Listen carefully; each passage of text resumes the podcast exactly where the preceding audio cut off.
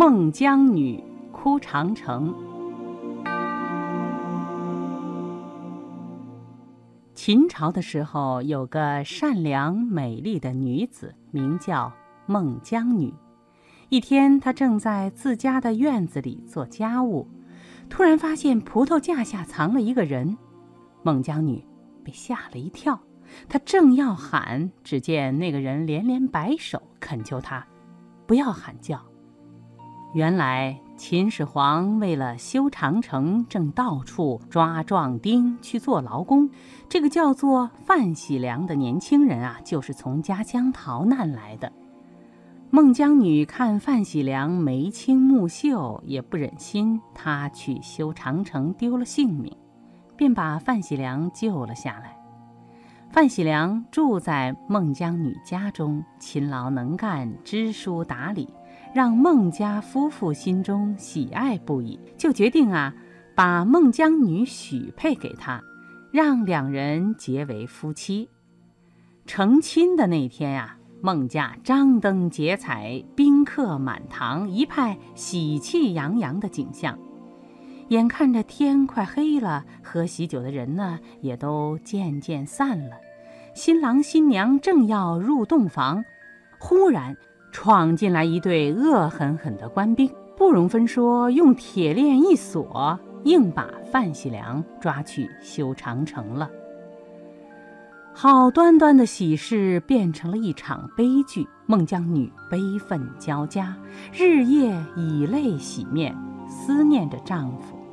孟姜女最后决定，与其坐在家里干着急，不如亲自去长城寻找丈夫。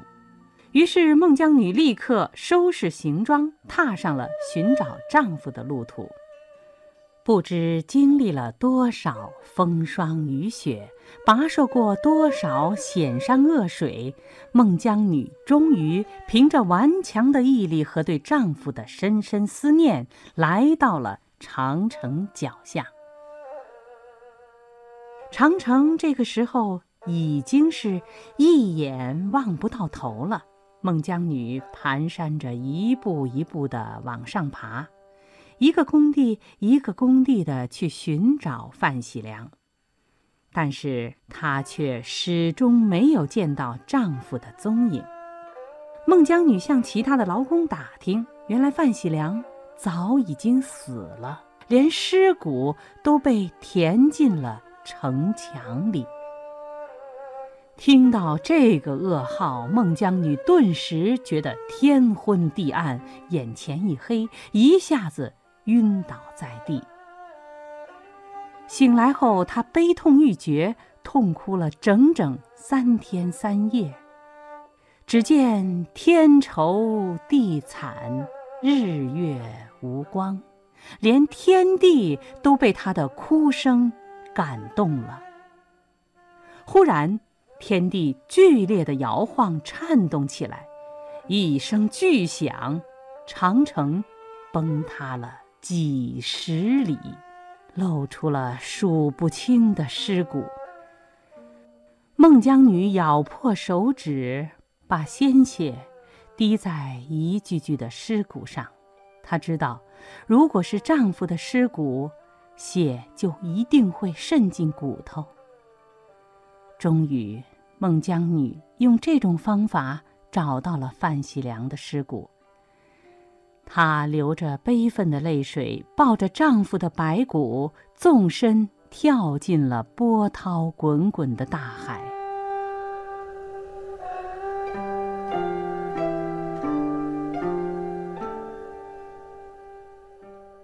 孟姜女的故事呢，在中国啊，可以说是家喻户晓、妇孺皆知的哈。那刚才我们也说了，民间传说呢是起源于百姓民众口耳相传的一些故事，但是这个传说中呢，却和历史上的秦始皇以及修筑长城这样的史实所相连。那么历史上到底有没有孟姜女哭长城这件事呢？哎呀，关于这件事，大家讨论了很长时间啊。关于孟姜女哭长城的故事啊，我们中国著名的历史学家顾颉刚先生曾经做过考证。嗯，他认为呢，这个传说最开始是起源于春秋时期史书《叫《左传》上的一个故事。嗯那么根据《左传》的记载呢，春秋时期啊，就是齐庄公他率领的大军啊去偷袭居国。这个时候呢，齐国有个将军叫戚良，他在战场上呢战死了。嗯战死以后呢，齐庄公回国以后啊，在郊外遇到了来哭迎她丈夫灵柩的这个齐良妻。庄公呢就准备在当地呢就来吊唁这个战死的这个将军，嗯但是这个妻子呢，齐良妻呢，她不同意。为什么？她就说我这个丈夫是为国家而战死的，你不能在荒郊野外，一定要好好的开一个追悼会。那么齐庄公呢，认为他这个说法是有道理的，就同意了他，就到他的家里去举行了这样的一个仪式。嗯，实际上呢，这个件事情呢是有真人真事的，但是这个真人真事主要说的是什么呢？说的是体现这个齐良妻在悲痛之际还能够以礼来处事，他遵守这种礼法，主要是说明这样的一件事。但是《左传》中的这个故事并没有提到哭长城以及长城倒塌这样的一个情节。，对了，嗯但是呢，我们可以不妨认为齐良妻呢是我们孟姜女这个人物的原型。嗯，用这个原型来塑造的对对对嗯第一个来记述崩城的这个事情的这个人呢，应该是西汉末年的刘向。哦，他在《列女传》这本书中呢，重述了《左传》中齐梁妻的故事。到了唐代，那个有一个诗人叫关修的，写过一篇《齐梁妻》这首诗。嗯，这个时候，齐梁妻的故事呢，就大大的改变了模样了。好，那么在这里呢，我们就先来听一下冠休的这首《乞良妻》。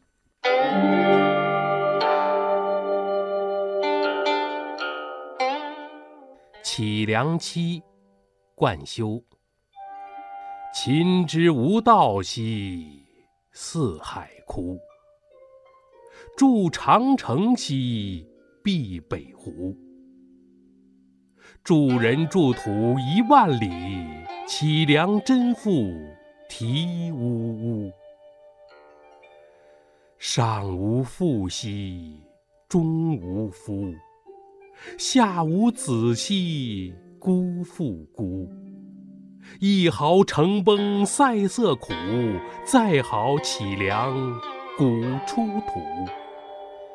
皮魂击破香烛归，陌上少年莫相飞。